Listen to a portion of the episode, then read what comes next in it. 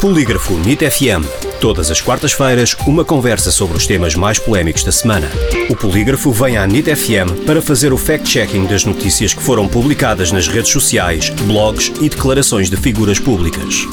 Em direto à quarta-feira e para ouvir em podcast em nitfm.pt. Com Rui Barros e Sara Beatriz Monteiro. Bem-vindos a mais um Polígrafo NIT FM. Como sempre, temos o fact-checking semanal com Sara Beatriz Monteiro, jornalista do Polígrafo aqui na NIT FM. Olá, Sara. Olá, Rui. Hoje começamos com uma notícia que está a ser difundida no Facebook, onde, segundo esta notícia, um patriarca cigano de Beja lamenta que 3.500 euros de RSI não é suficiente para uma família de quatro pessoas. Este post que está a ser difundido no Facebook é verdadeiro ou falso? A informação é totalmente falsa. Nem a citação é autêntica, nem a fotografia da publicação é verdadeira.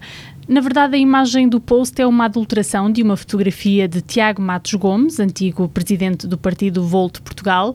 A fotografia original foi captada pelo fotojornalista Nuno Ferreira Santos para o jornal Público em março de 2021 e as diferenças entre a imagem original e a falsificada são evidentes, já que a pele foi escurecida e a cara foi aumentada.